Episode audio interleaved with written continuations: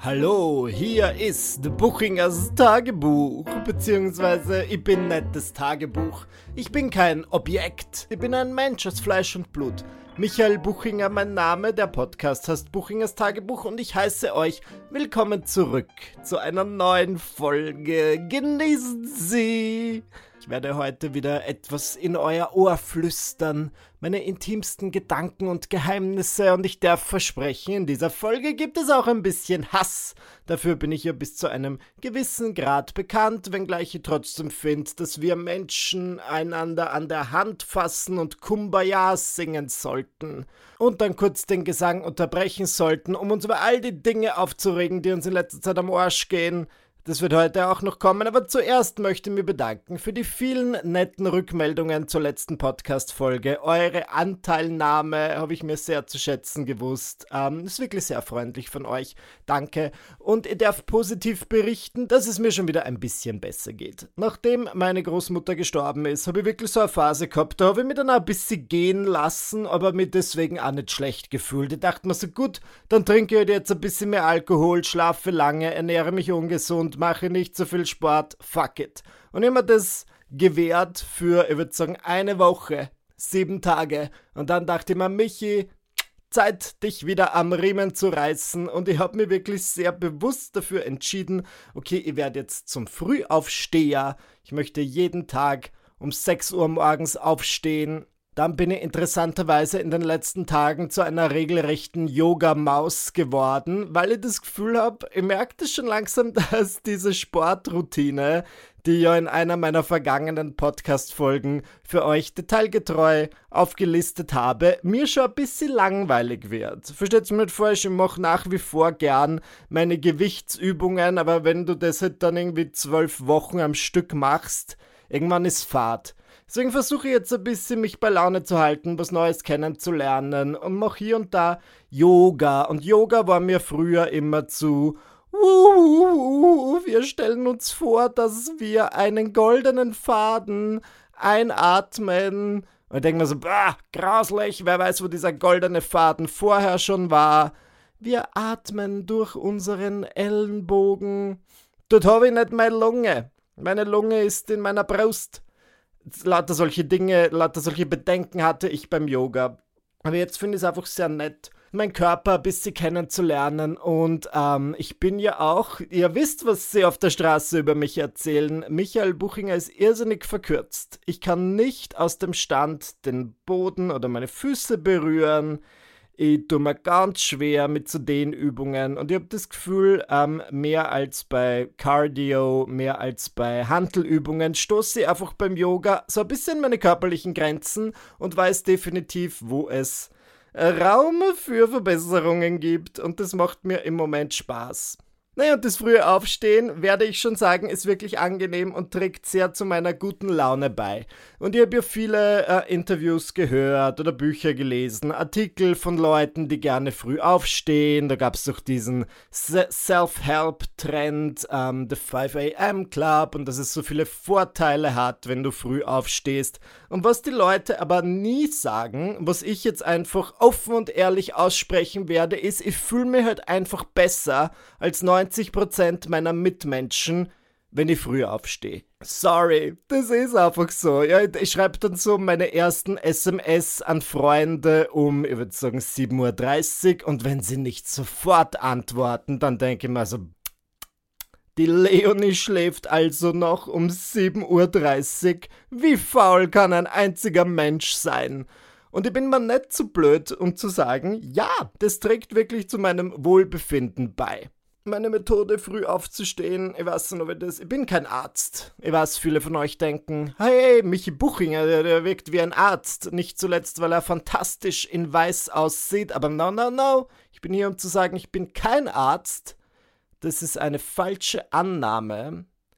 Aber ich habe mich rangetastet ans Frühaufstehen. Ich habe oft Probleme beim, beim Einschlafen. Aber was mir dann hilft, ist, wenn ich, da gibt es diese, diese Einschlafdrops mit Melatonin von Vic. Ist jetzt nicht gesponsert, aber die heißen Sequel. ZZZ Quill. Ich habe immer große Hemmungen, das an der ähm, Apothekenkasse zu bestellen, weil dann sage ich so, einmal Sequel bitte aber bin mir nicht sicher, ob das in Österreich nicht einen verrückten anderen Namen wie Quill hat.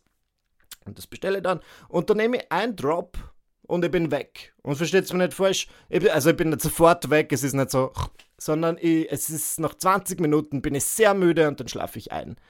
Melatonin ist jetzt nichts, was ich regelmäßig nehmen würde, ähm, aber wenn ich dann das Gefühl habe, ich habe meinen Rhythmus erlangt, den ich haben möchte, nämlich so 22 Uhr einschlafen, 6 Uhr aufstehen, dann lasse ich das weg und dann ähm, stelle ich fest, also ich habe mir letztens auch keinen Wecker gestellt und bin um Punkt 6 aufgewacht und ich dachte mir, meine Arbeit hier ist vollendet früh aufstehen, ein bisschen Yoga machen und ähm, sehr ruhig in den Tag starten. Daraus beziehe ich im Moment wirklich sehr viel Lebensfreude. Das wollte ich mit euch teilen. Was mir auch voll Freude bereitet, ist im Moment, man höre und staune, wieder Social Media. Social Media, so hatte ich das Gefühl, war eine Zeit lang für mich ein undankbarer Job, weil es einfach ich werde zur Floskel verwenden, ein Sprichwort, das die Leute gerne sagen. Mühsam ernährt sich das Eichhörnchen. Ich musste wirklich, ich das Gefühl, um so ein bisschen an Follower, Reichweite zu gewinnen, einen richtigen Spagat hinlegen. Es war total schwierig. Es ist mir irgendwie nicht wirklich gelungen. Eher habe ich Follower verloren, als dass ich sie dazu gewinne. Na, und jetzt habe ich natürlich das gemacht, was alle immer raten, wogegen sich aber viele auch wehren, nämlich Reels. Video, Video, Video. Wir müssen es einfach akzeptieren, so blöd wir es auch finden mögen. Instagram ist jetzt eine Videoplattform. Ich weiß nicht, ob ihr es mitbekommen habt, ganz viele InfluencerInnen weigern sich ja dagegen. Die haben irgendwie dieses Posting geteilt. Instagram darf nicht zu TikTok werden. Meine, meine Meinung zu diesem ganzen Thema ist, Instagrams gonna Instagram. Ja, Instagram ist schon zu Snapchat geworden durch die Stories. Jetzt hat Instagram das Gefühl, sie müssen auch ihren größten Mitstreiter TikTok wegkocken, indem sie genauso wie TikTok werden.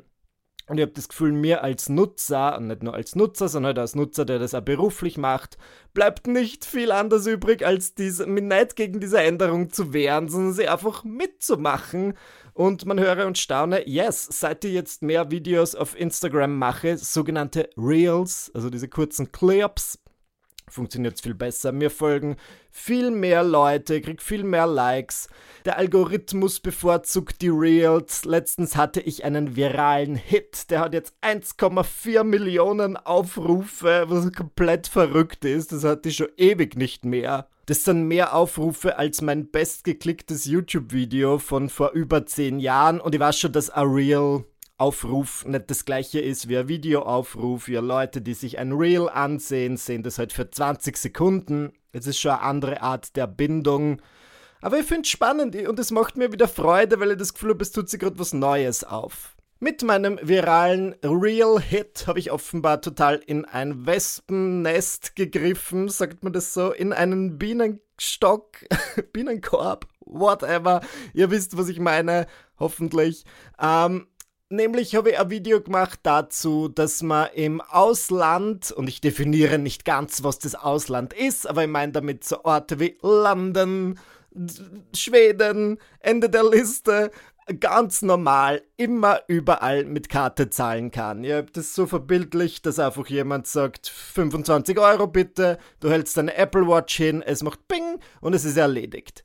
Cut und wir sehen eine Szene in Österreich, wo es heißt, oh, Kartenzahlung bei uns erst ab 30 Euro. Außerdem, das Kartenlesegerät hat nicht so einen guten Empfang, gehen Sie bitte noch drinnen. Und da haben sich offenbar sehr viele Leute abgeholt gefühlt. Das ist ein Reel. Das ist eine Idee. Ich werde jetzt über mein Reel reden, so als wäre ich Künstler. Und es wäre das mein großes Ölgemälde auf Leinwand. Dieses Reel habe ich schon lange in mir getragen, ganz besonders seit meinem ähm, Stockholm-Urlaub im Mai. Da war ich nämlich am Flughafen im Duty-Free-Shop und habe irgendwie eine Flasche Wasser eingekauft um weiß Gott wie viele Euro, wahrscheinlich 12 Euro, weil am Flughafen einfach alles sauteuer ist. Und beim Zahlen habe ich gesagt, oh, mit Karte bitte. Und diese Kassiererin hat mir angeschaut, als wäre der dümmste Mensch auf der Welt und meinte, Entschuldigung, eine Frage. Ist es in dem Land, aus dem du kommst, üblich, dazu zu sagen, dass du mit Karte zahlen möchtest? Wie würdest du auch sonst zahlen? Für die war das völlig abstrus, dass ich gesagt habe, mit Karte bitte, weil also die Bargeld-Alternative offenbar kaum genutzt wird. Und ich komme dann so als jemand, der in Österreich doch oft dazu genötigt wird, mit Bargeld zu zahlen, doch ein bisschen blöd vor und wollte das in einem Reel verbildlichen. Ne, das hat ganz, ganz viele unterschiedliche Meinungen angelockt. Natürlich einerseits die Leute, die mir recht geben und sagen, ja, das ist ein Wahnsinn. Dann Leute, die mir ein bisschen zu sehr recht geben und sagen, Österreich ist total mittelalterlich und zurückgeblieben, es ist ein Land an Pensionisten. Okay, das würde ich so jetzt nicht sagen, so wie es auch nicht gemeint, aber fein da ist es deine Meinung. Andere Leute gehen in eine völlig andere Richtung und sagen, bitte versteht doch jemand die Wirten, ja, sie müssen ja für absolut jede Kartenzahlung einen gewissen Prozentsatz abgeben. Dann sagt jemand anders, ja, aber kann man diesen Prozentsatz nicht bereits in den, in den Preis der Speisen und Getränke inkludieren? Ja, aber trotzdem, oft dauert es drei bis vier Wochen, bis die dann das Geld bekommen. Dann sagt wieder jemand anders, ja, so what? Dann warten die halt drei bis vier Wochen. Und ich als typische Waage, vom Sternzeichen Waage, sage, ich verstehe alle Seiten. All diese Argumente verstehe ich sehr gut. Das einzige Argument, das ich nicht so gut verstehe, vielleicht einfach, weil ich zu naiv, zu unschuldig bin, sind jene Leute, die sagen, nur Bares ist Wahres und dabei sehr oft, wie ich feststellen musste, Wahres falsch schreiben, nämlich ohne H. Aber vielleicht glauben sie einfach, es reimt sie nicht, wenn man es mit H schreibt oder keine Ahnung, es geht um Waren, weil du möchtest ja mit deinem Bargeld waren kaufen. I don't know. Ich habe keinen Einblick in die Hirne dieser Menschen. Zum Glück. Und die sagen dann so, ja, nur mit Bargeld kannst du wirklich anonym bleiben und sonst wirst du ja getrackt und kannst keine anonymen Käufe mehr tätigen. Und das ist etwas, was ich grundsätzlich verstehe. Ihr Datenschutz ist natürlich wichtig und wenn du jetzt zum Beispiel auf der Flucht bist und mit Karte bezahlst, kann jemand ganz genau deine Verläufe tracken und so weiter. Meine Einstellung zu diesem Thema ist, ich dahingehend nichts zu verbergen und mich interessiert dann immer, was die Leute da für Käufe tätigen, die anonym bleiben müssen, aber ich habe natürlich nicht nachgefragt. Aber natürlich, was auch dazu kommt, in Österreich und wahrscheinlich überall anders auch, sobald du mit Karte bezahlst, kannst du das halt nimmer als Schwarzgeld einstecken, gell, du musst das versteuern. Und ich fand das sehr amüsant, dass das so eine große Diskussion ausgelöst hat, ja, und es kriegt täglich mehr Klicks und ich finde diesen Algorithmus ganz spannend. Jetzt erzähle ich kurz was völlig anderes. Ist mir letzte Woche was total Peinliches passiert. Das war so ein Cringe-Moment. Wenn ich wüsste, wie ich ihn gut und relatable in ein Reel verpacken könnte, würde ich es tun. Stattdessen erzähle ich es euch einfach hier. Ich bin mit Dominik, meinem Freund Dominik, die Straße entlang gegangen. Der Grund, warum ich jetzt Dominik sage, als wäre ich, keine Ahnung, gerade dabei, einen Anfall zu erleben, ist, weil ganz, ganz viele Leute mir Nachrichten schreiben und dann sagen, oh, du und Dominik, ihr seid so süß. Und sie schreiben seinen Namen D-O-M-E-N-I-C. Und ich denke mir, was ist das? Nein, stop it! Das ist falsch. Wer heißt schon Dominik? Dominik. Dominik mit K und zwei I. Ja, Dominik und ich sind die Straße entlang gegangen und wir haben uns über Zigaretten unterhalten oder irgendwie über das Rauchen, keine Ahnung warum. Und er hat irgendwas gesagt über die Tabakindustrie. Und ich habe gesagt, ja, Big Check. Weil ich einen Witz machen wollte, ja, so wie man zum Beispiel zur Pharmaindustrie gerne Big Pharma sagt, habe ich gesagt Big Chick. Weil wir in Österreich zu Zigaretten Chick sagen. Just in diesem Moment, als ich Big Chick gerufen habe, ist an uns eine Frau vorbeigegangen. Ganz alleine. Wir waren halt zwei Männer. Sie hatte einen völlig. Sie war eine schlanke Frau, okay?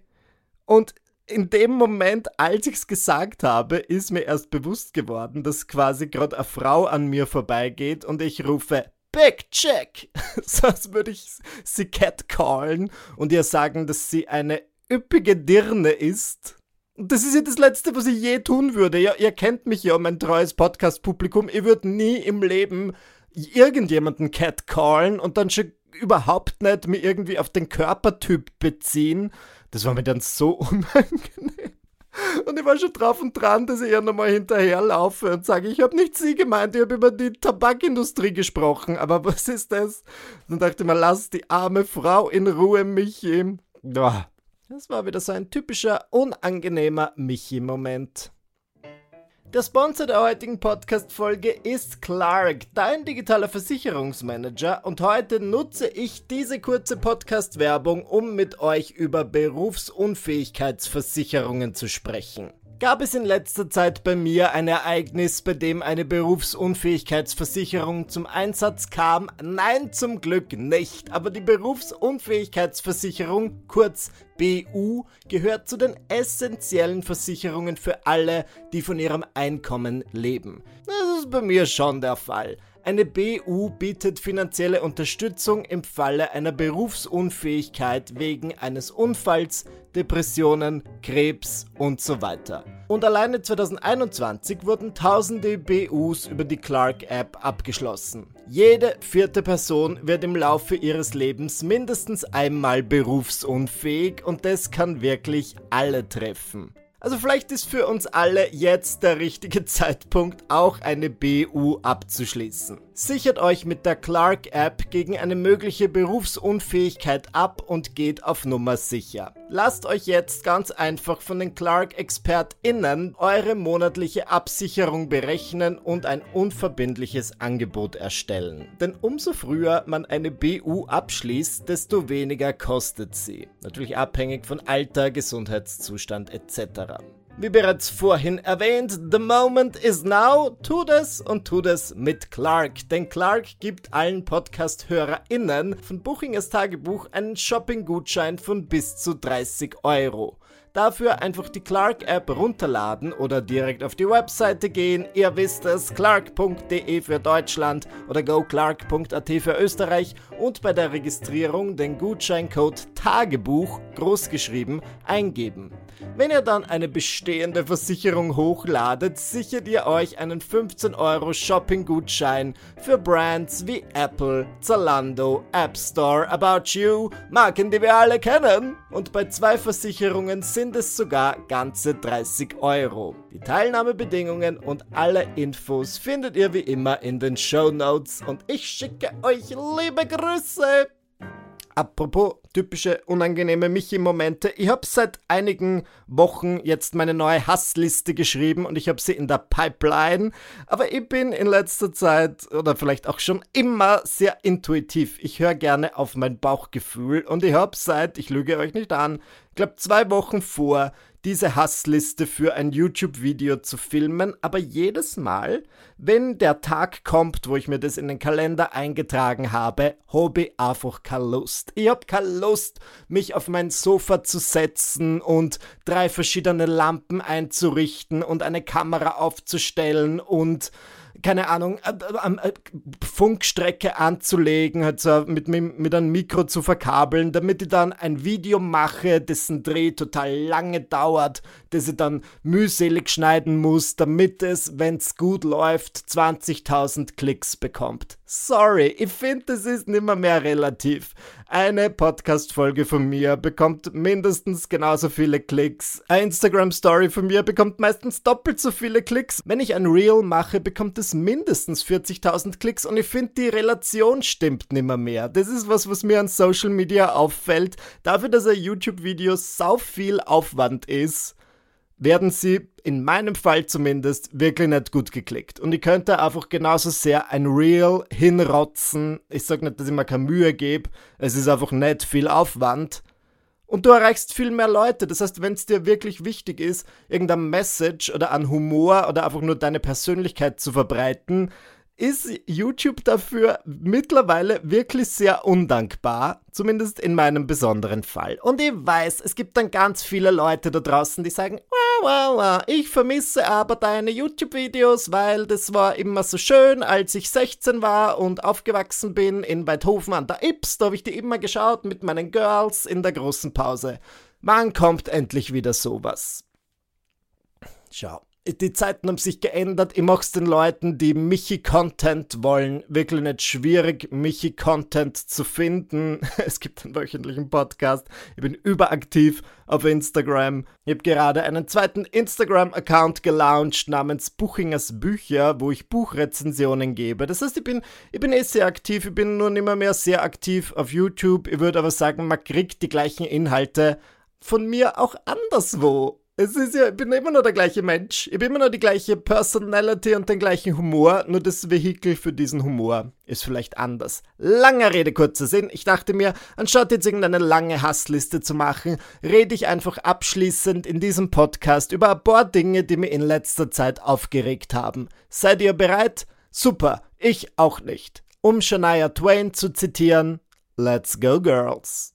Womit ich wirklich ein Problem habe, ist Sandwich-Feedback. Ich glaube, das kennt man mittlerweile. Sandwich-Feedback ist so eine Art, Kritik zu äußern, die die Kritik in weiche, lobende Worte hüllt.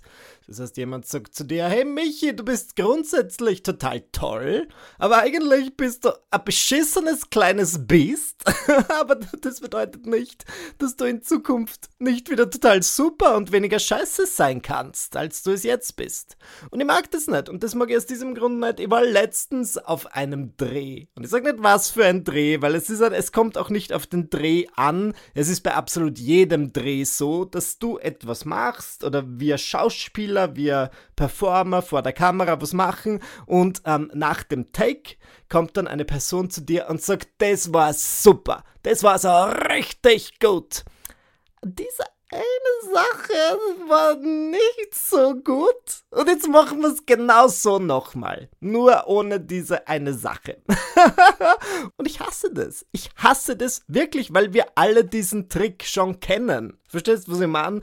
Als das noch nicht so weit verbreitet war, diese Methode, dachte ich mir so, wow, das ist total nett, diese Kritik fühlt sich nicht wie Kritik an. Irgendwann haben die Leute dann angefangen darüber zu reden und diesen Trick zu verraten und jetzt wissen wir das alle. Ja, das ist so, als würde David Copperfield enthüllen, wie er damals die Freiheitsstatue verschwinden hat lassen. Jetzt ist es nichts Besonderes mehr. Gib es mir einfach straight ohne Gleitgel, sag mir deine Kritik. Ich hasse dieses Sandwich-Feedback, es macht mich komplett fertig. Nach jedem Sandwich-Feedback brauche ich zur Beruhigung ein Sandwich, ja, ein Sandwich-Feedback-Sandwich, um mich von dieser unangenehmen Situation zu distanzieren.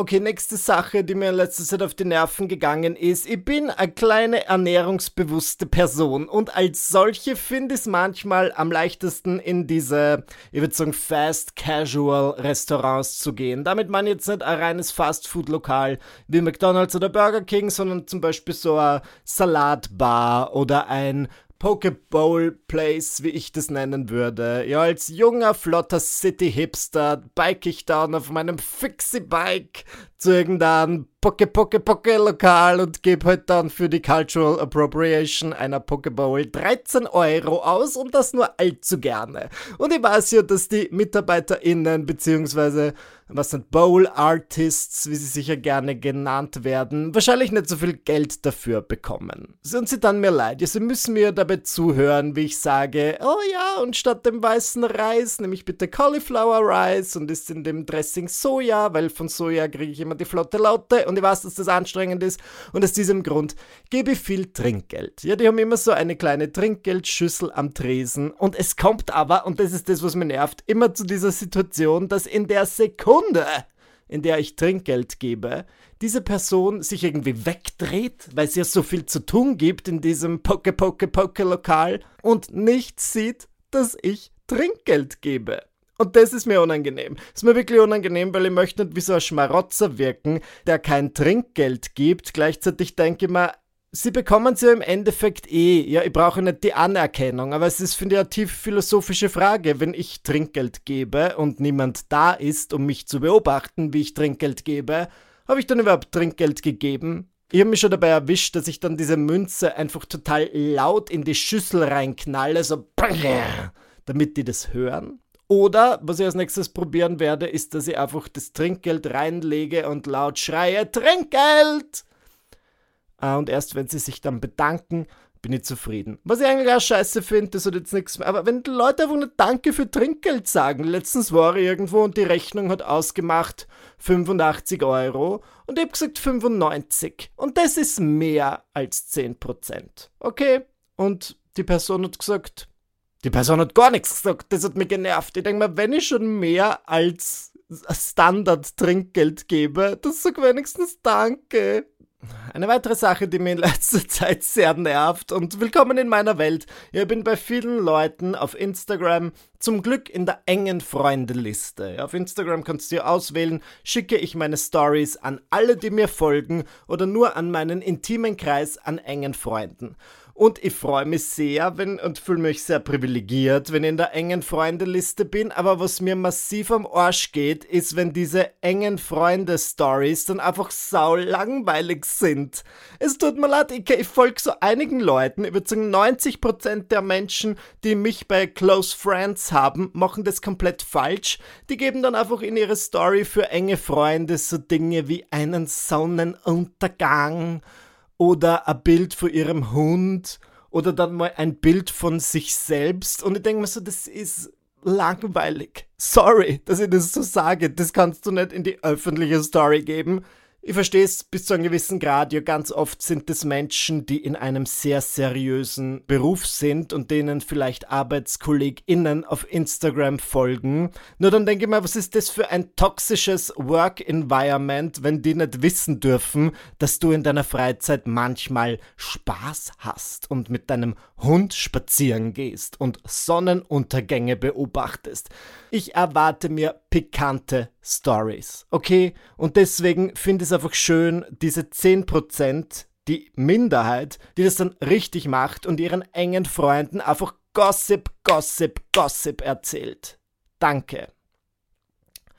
Bleiben wir bei Social Media, eine Sache, die ebenfalls nicht ganz nachvollziehen kann, wobei dazu sagen muss, dass ich mich wie ein Boomer fühle, weil ich die neuesten Social Media Trends nie nachvollziehen kann, ist die neue Social Media Plattform Be Real. In letzter Zeit habe ich in vielen Podcasts, in denen ich zu Gast war, von Be Real erzählt und die Leute haben das nie gekannt und ich musste es ihnen dann erklären und dann bin mir vorgekommen wie ein junger Hüpfer, weil ich mal endlich was Neues erzählen kann. Be Real ist eine Social Media Plattform. Du meldest dich an und du bekommst einmal am Tag, wenn ich das richtig verstanden habe, eine Benachrichtigung, was sie sagen, it's time to be real. Und du hast dann zwei Minuten Zeit, ein Foto zu machen. Die Krux an der Sache ist, dass dieses Foto nicht nur nach vorne geschossen wird mit der einen Kamera deines Handys, sondern in beide Richtungen. Das heißt, okay, du machst ein Foto vor einem Sonnenuntergang, aber gleichzeitig sieht man durch die Frontkamera auch dich, wie du ein Bild von diesem Sonnenuntergang machst. Du kannst es nicht bearbeiten und Name ist Programm Be Real. Ja, du sollst echt sein. Jetzt habe ich mich kurz für diese App angemeldet, um es auszuprobieren. Es ist mir schon am zweiten Tag massiv am Arsch gegangen, weil ich einfach drauf gekommen bin, sorry, ich schaue durch die Frontkamera nicht gut aus. Ich schaue absolut beschissen aus. Ich möchte das nicht veröffentlichen. Hier ist ein Bild von mir, wo ich aussehe wie der Glöckner von Notre Dame. Und ich möchte nicht, dass die Leute mitbekommen, was ich in Wahrheit für ein langweiliges Leben habe. Nicht nur das, ich habe das Gefühl, wenn ich einmal am Tag Tag dieses zweiminütige Fenster bekomme, ja, zeig uns allen, was du jetzt gerade tust, das hat für mich irgendwas vor einer Überwachung. Ich will nicht immer sagen, was ich gerade mache. Und das Besondere an der Sache ist ja, wenn du nichts veröffentlichst, kannst du auch nicht die Inhalte deiner FreundInnen sehen. Und das war mir dann einfach zu stressig. Be real? Nein, danke. Ich bleibe lieber fake. Ich könnte mich noch sehr viel länger weiter hier aufregen, aber ich habe nicht mehr, mehr so viel Zeit. Ich werde diese Podcast-Folge jetzt schon langsam beenden. Mir bleibt noch zu sagen, ihr habt demnächst wieder Comedy-Auftritte. Ja, am 27. August im Stadtsaal Wien, am 30. August in Rosengarten am Pöstlingberg in Linz, 15. September Orpheum Graz, 12. Oktober, Alte Melzerei in Regensburg in Deutschland. Es gibt viele weitere Termine. Schaut auf www.michaelbuchinger.at, um live meine Comedy-Show Ein bisschen Hass muss sein zu sehen. Ich bin auf der Bühne sehr lustig und sympathisch, wie es in der Kritik heißt. Von dem her äh, freut es mich, euch dort zu sehen und natürlich auch, wenn ihr nächste Woche wieder mit dabei seid, wenn es heißt Buchingers Tagebuch der Podcast. Na dann, ich wünsche euch eine schöne Woche. Bis dann.